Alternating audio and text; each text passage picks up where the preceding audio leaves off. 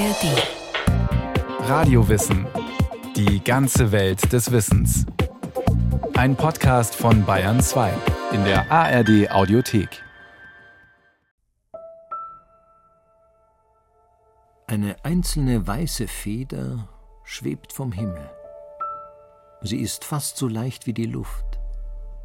Ein Windhauch und sie wechselt die Richtung. Wenn sie einem Menschen auf der Schulter landet, merkt er es gar nicht. Der Luftwirbel eines Autos und die Feder fliegt weiter. Wenn sie jemals landet, wird sie dann jemand aufheben und bestaunen? Oder bleibt sie unbeachtet, obwohl sie ein technisches Meisterwerk der Natur ist? Und wo ist eigentlich der Vogel, der sie verloren hat? Oder kommt sie aus einem Kissen? Vielleicht kommt sie auch aus einer Jacke. Woher auch immer diese kleine Feder kommt, ursprünglich stammt jede Feder von einem Vogel. Niemand kann diesen genialen Hauch von nichts künstlich herstellen. Die Natur brauchte ja Millionen, um die Vogelfeder zu erfinden und zu perfektionieren. Der Mensch hat in Jahrtausenden zwar nicht das Fliegen gelernt, aber er verwendet Federn dennoch seit geraumer Zeit. Ohne Federn kann ein Vogel nicht fliegen. Fliegen, das ist etwas für überirdische und sagenhafte Figuren. Hermes, der antike Bote und Gott der Reisenden, hat gefiederte Flügel an den Sandalen, am Helm oder auch am Rücken. Der ägyptische Gott Amun trägt eine Krone mit Pfauenfedern. Und im ägyptischen Totenreich wird die Seele mit einer Feder aufgewogen, die aus dem Kopfschmuck der Göttin Maat kommt. Pegasus, ein geflügeltes Pferd, war das Reittier griechischer Götter. Engel reisen auf Vogelflügeln vom Himmel auf die Erde. Wer oder was solche Flügel hat, ist mythisch, mächtig, magisch oder ein Vogel. Mit der Feder hat die Natur ein faszinierendes Hightech-Accessoire entwickelt. Eine Feder besteht aus Keratin, demselben Stoff wie die Haare und Fingernägel des Menschen oder dem Panzer der Reptilien – das Material ist leicht und biegsam, stabil und hart, flexibel und zart, je nach Form. Die Feder ist alles in einem. Sie besteht immer aus einem langen Kiel, innen hohl, damit er leicht ist, und in Kammern unterteilt, damit er stabil bleibt. Mit dem Kiel ist die Feder in der Haut des Vogels verankert. Vom Kiel zweigen feinste faserige Ästchen ab. Wenn diese Ästchen parallel liegen und miteinander verhakt sind, bilden sie eine Federfahne. Sind sie lose, ist die Feder eine flauschige Daune. Manche Federn haben auch beide Arten von Ästchen. Oben verhakte, die eine glatte Fläche bilden, und unten am Kiel einen Daunenteil. Wenn der Mensch selbst schon nicht mit Federn fliegen kann, so nutzt der Vogel Federn doch seit Urzeiten, um etwas anderes fliegen zu lassen. Pfeile zum Beispiel. Federn hinten am Pfeilschaft halfen schon den Jägern der Altsteinzeit Beute zu machen. Weil die Pfeile dadurch stabiler und gerade fliegen, konnten die Jäger damit besser zielen und aus weiterer Entfernung schießen. Kleine Feder, große Wirkung. Das Federkleid macht nur fünf bis zehn Prozent des Körpergewichts eines Vogels aus, aber es ist sein Leben. Erst die Federn geben dem Vogelkörper seine aerodynamische Form. Die langen Federn an den Flügeln sind so geformt, dass der Flügel in der Luft Auftrieb erzeugt. Ob kleiner Mauersegler oder riesiger Adler, viele Vögel können durch die Auftriebskraft ihres Federkleides stundenlang in der Luft kreisen, ohne einmal mit dem Flügel zu schlagen. Eine Feder kann meterlang sein wie beim Pfau oder einen Millimeter winzig wie beim Kolibri, dem kleinsten Vogel. Das Prinzip ist immer dasselbe, erklärt der garmische Ornithologe Einhard Betzel. Die meisten Federn aller Vögel sitzen an Kopf und Hals. Das ist so, weil die Federn am Kopf und Hals sind winzig klein und decken fast lückenlos die Haut ab, während am Körper die Federn in sogenannten Federfluren sitzen, also in einzelnen Streifen, und dazwischen sind Federreine, in denen keine Feder steht, und die Federfahnen überdecken diese Leerstellen, sodass also weniger Federn notwendig sind, um den Körper einzuhüllen, als man glauben würde. Die Konturfedern geben dem Vogelkörper Form, aber auch Farbe. Meistens ist es mehr als eine. Es können verschiedene Brauntöne sein, wie bei der Grasmücke, oder leuchtendes Rot, Blau, Gelb und Grün, wie bei den Aras, den großen Papageien Südamerikas. Menschen erkennen Vögel an ihrem Federkleid, aber Vögel sich auch gegenseitig. Federn gibt es in allen Farben. Und dafür hat sich die Natur einiges einfallen lassen, weiß Einhard Betzel. Einmal physikalische Farben, zum Beispiel, dass die Federstruktur eine gewisse Lichtbrechung verursacht. Das Blau der Blaumeise zum Beispiel ist eine solche physikalische Farbe. Es gibt aber auch Farben, braun, grau, schwarz, vor allem braun und schwarz, die durch Pigmenteinlagerungen verursacht werden, also durch chemische Vorgänge gewissermaßen in der Feder. Und diese Farbpigmente verleihen der Feder eine besondere Stabilität. Man kann zum Beispiel sehr häufig sehen, dass eine abgenützte Bussardfeder dort, wo sie keine dunklen Pigmente sind, stark abgenützt ist und dort, wo die Pigmentstreifen sind, noch wenig abgenützt ist. Das hilft also auch, gerade Schwungfedern, die sehr stark beansprucht werden, stabil zu halten. Die Farbe ist also nicht nur Tarnen und Täuschen und Auffallen, sondern hat auch mit der Lebensdauer der Feder was zu tun.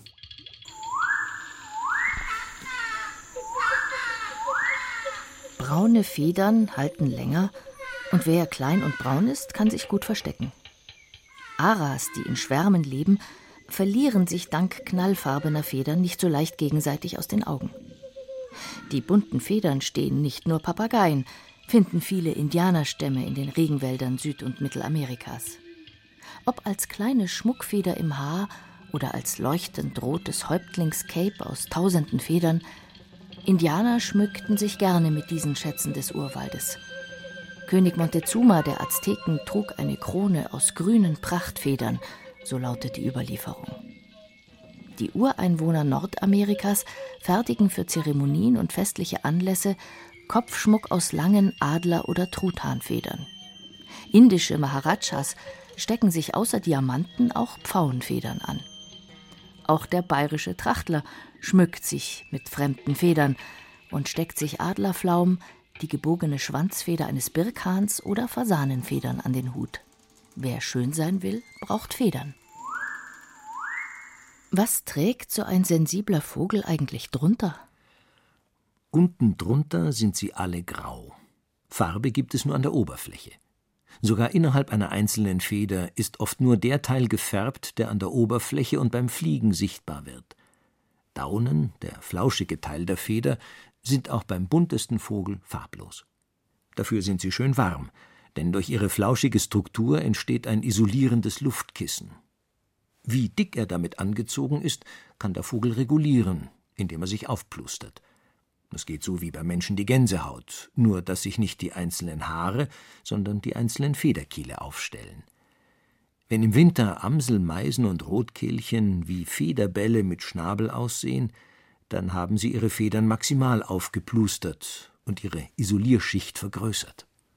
Der eine oder andere Vogel trägt zudem eine Daunenhose. Viele Eulen haben befiederte Beine, einige sogar befiederte Zehen, etwa die Schneeeule. Weil sie im Norden lebt und in den kältesten Stunden der Nacht jagt, braucht sie diese Thermoausstattung. Das Schneehuhn hat sogar gefiederte Zehen. Das schützt vor Kälte und funktioniert wie ein Schneeschuh, sodass der Vogel auch im Pulverschnee nicht einsinkt. Der Strauß in der heißen afrikanischen Steppe kann dagegen entspannt unten ohne gehen. Kälte war der Grund, warum die Natur anfing, Federn zu entwickeln. Das glauben Paläontologen, die Federn an Sauriern erforschen. Dass einige Dinosaurier Federn trugen, ist inzwischen bewiesen. Auch, dass Vögel von diesen Sauriern abstammen. Warum Saurier vom Schuppenpanzer zum Federkleid wechselten, wird derzeit noch erforscht. 1996 entdeckten chinesische Wissenschaftler den Sinosauropteryx, einen kleinen Saurier, der nicht fliegen konnte, aber ein Daunenkleid trug. Erst kamen die Daunen zum Wärmen, dann das Fliegen, glauben die Forscher. Der Sinosauropteryx lebte vor 120 bis 150 Millionen Jahren im Nordosten des heutigen China, wo es zu dieser Zeit empfindlich kalt werden konnte.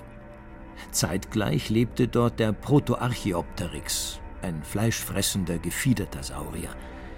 Er lief auf den Hinterbeinen. Mit großen Fängen und scharfen Krallen an den Vorderfüßen schlug er seine Beute. Daraus könnte die Flugbewegung entstanden sein. Fliegen. Diese Kunst lernten die Saurier im Lauf von Jahrmillionen. Die ersten flatterten von Baum zu Baum und hatten wohl an allen vier Beinen kleine Flügel. Bewährt hat sich das nicht. Aber in den Genen steckt es den Vögeln noch immer. Tauben- und Hühnerzüchter schaffen es heute, Ziervögel mit langen Federn an den Beinen zu züchten. Forscher glauben, dass dies die genetischen Reste aus jener Zeit sind, als Saurier auch an den Hinterbeinen Flügel hatten. Die Saurier flogen aus dem weiteren Verlauf der Erdgeschichte. Die Federn blieben, und warm halten sie bis heute. Nicht nur Vögel. Sich auf Federn betten, das konnten Jahrtausende lang nur die Reichen und Mächtigen. Während Durchschnittsmenschen im Stroh oder auf Schaffellen schliefen, füllten die feinen Leute Daunen von Enten, Gänsen und Rebhühnern in Hüllen aus Stoff und legten eine als Matratze unter sich, mit der anderen deckten sie sich zu. Schon die Römer kannten das Federbett. Daunenjacken dagegen blieben lange Zeit purer Luxus. Sie sind besonders leicht und besonders gut isolierend. Die besten Daunen müssen aber weiterhin von Hand gesammelt werden. Sie stammen vom Weibchen der Eiderente. Sie baut ihre Nester am liebsten an den Küsten des Nordens, in Island, Grönland oder Skandinavien. Damit Eier und Jungvögel nicht erfrieren, polstert die Ente das Nest mit ihren eigenen Daunen aus. Die Eiderdaunen sind besonders fein und flauschig und haften aneinander, damit der eisige Wind sie nicht davonpustet. Wenn die jungen Enten das Nest verlassen haben, bleibt die Daunendecke zurück und kann eingesammelt werden. Der Wind, Fluch und Segen für den Federträger. Albatrosse segeln noch in den stärksten Winden. Andere landen im Sturm lieber. Die Federn vom Wind zerwühlt zu bekommen, ist etwas, das Vögel unbedingt vermeiden wollen. Denn es ist nicht nur kalt, sondern schädigt auch die Federn. Wenn Sie zum Beispiel Möwen sehen, die alle wie ausgerichtet dastehen, dann wissen Sie genau, aha, die schauen gegen den Wind. Wenn der Wind nämlich von vorne kommt, dann legt er die Federn an. Wenn er von hinten kommt, dann würde sie aufblasen. Und das mögen die nicht. So ein Federkleid braucht viel Achtsamkeit und Pflege. Das von der Natur mitgelieferte Service-Set hilft. Mit dem Schnabel kann jeder Vogel die Federn glätten oder zerknickte Federn auszupfen. Auf der Oberseite des Vogelpos, auf dem Bürzel, sitzt eine Drüse. Daraus zapfen Vögel ein öliges Pflegemittel und verteilen es mit dem Schnabel auf den Deckfedern. So imprägniert bleiben Enten und andere Wasservögel trocken. Der Pinguin muss darauf besonders achten. Er hat aber auch Spezialfedern, deren Spitzen eng an eng wie Dachschindeln am Körper liegen und deren unterer Teil am Körper besonders flauschig ist. Im Pflegeset vieler Papageien befindet sich zusätzlich ein Puder. Einige ihrer Daunen, die Puderdunen, zerbröseln an den Spitzen. Das Gefieder ist so immer eingepudert wie eine Perücke. Trotz aller Pflege im Federkleid machen es sich auch Milben und andere Plagegeister gemütlich. Um die loszuwerden, nehmen etwa Spatzen gern ein Sandbad. Andere Vögel baden im Wasser und spreizen dann alle Federn ab, um auch Wasser auf die Haut zu bekommen. Ganz durchweicht zu werden, fürchten jedoch fast alle Vögel wie der Teufel das Weihwasser. Wer patschnass ist, kann nur schlecht fliegen und wird so zur leichten Beute. Federn sind ein fragiles Material. Als ein Hauch von nichts sind sie nicht für die Ewigkeit gemacht. Die meisten Vögel wechseln ihr Federkleid einmal pro Jahr in der sogenannten Mauser. Und die kostet viel Kraft und Energie. Wildlebende Vögel ziehen sich in dieser Zeit gerne etwas zurück. Daher sind im August in Bayern so wenige Amseln zu sehen und zu hören. Die Jagdfalken arabischer Vogelfreunde können zur Mauser in der Falkenklinik von Abu Dhabi auf Kur gehen. Tierpfleger stellen ihnen dann Mahlzeiten mit einer perfekten Nährstoffkombination zusammen und sammeln die abgeworfenen Federn. Wenn dem Falken später bei der Jagd eine Feder abbrechen sollte, kann diese am Kiel abgeschnitten und mit etwas Balsaholz und Klebstoff durch eine abgeworfene Feder ersetzt werden. Menschen, die Vögel als Haustiere halten, sind auch für deren Federn zuständig, vor allem für die am Vogelkopf. Denn die meisten zahmen Vögel lieben es, am Kopf gekrault zu werden, besonders gerne gegen den Strich. Sie legen dann den Kopf zur Seite und schließen genussvoll die Augen. Das heißt gegenseitiges Gefiederkraulen, das machen viele Vögel, wenn sie verpaart sind. Und das ist es eben nun eine alternative Unterstützung der Gefiederreinigung, die aber manchmal schon eine neue Bedeutung hat, nämlich dass sie Aggressivitäten und Aggressionen vor allem zwischen den zukünftigen Partnern eines Paares abbauen. Gerade bei Vögeln, die entweder in Schwärmen oder in Verbänden leben oder die sich von Jahr zu Jahr neuen Partner suchen. Das muss ja alles erst einlaufen. Es ist ja nicht so, dass man sich da einfach trifft, sondern es müssen in der Regel Abstände oder Aggressionen abgebaut werden. Das ist auch Sinn der Balz bei Vögeln überhaupt. Und dass die Partner zueinander finden. Und da spielen die Federn natürlich eine wichtige Rolle, einmal als Signale, zum anderen aber auch als Träger, Weitergabe von Kontakten, von Berührungen, denn in der Haut sitzen Sinnesorgane, die das dann übertragen. Sich gegenseitig an den Federn zu knabbern, ist Teil des Flirtens bei Vögeln. Es geht aber auch noch spektakulärer. Wenn sich der kleine Paradiesvogel in Szene setzt, stockt den anderen Tieren im Regenwald von Neuguinea schier der Atem. Er fächert seinen langen, gelb-weißen Schwanz auf, so dass er wie eine Pferdemähne aussieht und bis zum Kopf zu reichen scheint. Er stellt die Flügel seitlich ab, beugt den Kopf nach vorne und hüpft auf dem Ast. Jetzt sieht er nicht mehr wie ein Vogel aus, sondern wie der König des Waldes. Das finden zumindest die Weibchen, die sich danach hoffentlich mit ihm paaren. Paradiesvögel haben die spektakulärsten Federkleider der Welt. Die Männchen müssen sorgfältig darauf achten, ihre Prachtfedern in Ordnung zu halten und üben die Tänze, mit denen sie ihr Kostüm präsentieren. Denn nur der Schönste bekommt eine Partnerin. Vogelweibchen beurteilen Männchen an ihrem Gesang, ihrem Revier und an ihrem Gefieder. Denn nur ein gesundes Männchen hat ein schönes Federkleid. Ob die Blaumeise mit ihrem blauen Scheitel, der Auerhahn mit seinem Schwanzfächer oder der Pfau mit seinem Rad. Bei den Menschen sind es die Damen, die mit Federn verführen. Showgirls in den Pariser Varietés Lido oder Moulin Rouge tanzten und tanzen mit Federboa und Fächern aus Straußenfedern. Samba-Tänzerinnen tragen Paradiesvogelkopfschmuck. Zum Art Deco wie zum Rockabilly-Outfit gehört ein Federdetail, ob am Hut, als Ohrring, Brosche oder gleich am Saum des Kleides. Die Botschaft ist dieselbe wie bei den Hähnen. Wer schöne Federn hat, ist attraktiv. Unter Vögeln gibt es noch andere Signale, etwa zum Hören.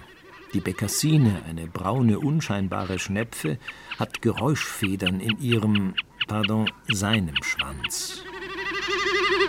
Im Sturzflug flattern sie im Wind und erzeugen ein meckerndes Geräusch, auf das die Weibchen fliegen. Kolibris surren mit ihren Flügeln, wenn sie anderen etwas mitteilen wollen. Wie genau das geht, wird eben erst erforscht.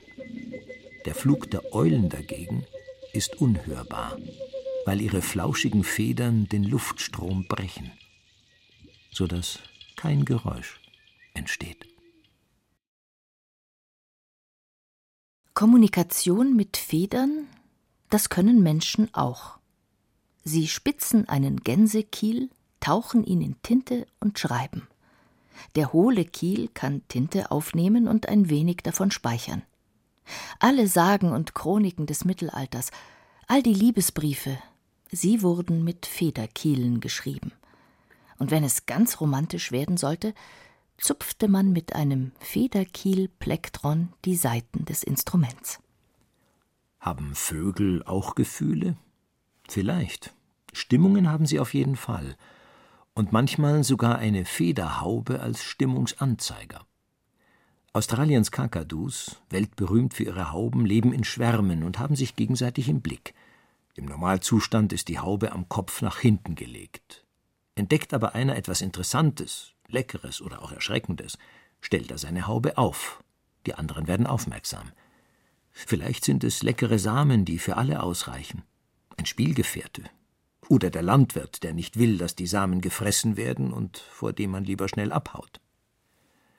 Haube und Gesichtsfedern sind die Mimik jedes Vogels. Er kann damit zeigen, wenn er in Ruhe gelassen werden will, oder dass er müde ist, dass ihm jemand zu nahe kommt oder er Lust auf Spielen hat. Viele Vögel haben solche Hauben. Sogar die Blaumeise kann ihre Kopffedern ein paar Millimeter aufrichten, etwa um am Futterhäuschen andere Vögel zu beeindrucken. Us oder Waldkäuze haben zwar keine Haube, können aber Eindruck schinden, indem sie bei Gefahr ihre Federn und Flügel so abstellen, dass sie wie ein großes Eulenmonster aussehen. Was plustert der sich denn so auf? Das kann man über manchen Chef sagen.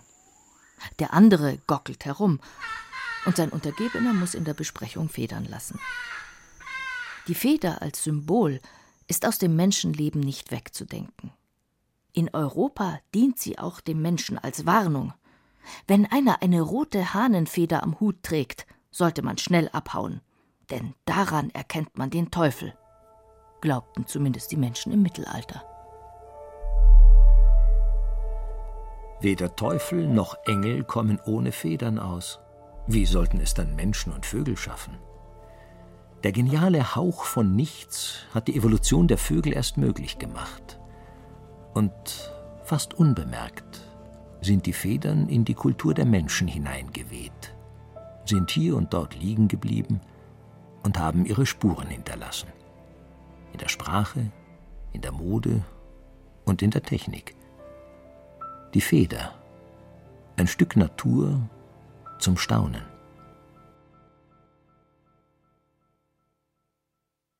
Sie hörten Federn der geniale Hauch von Nichts von Felicia Engelmann. Es sprachen Irina Wanka und Axel Wostri. Ton und Technik Christine Frei, Regie Eva Demmelhuber. Eine Sendung von Radio Wissen.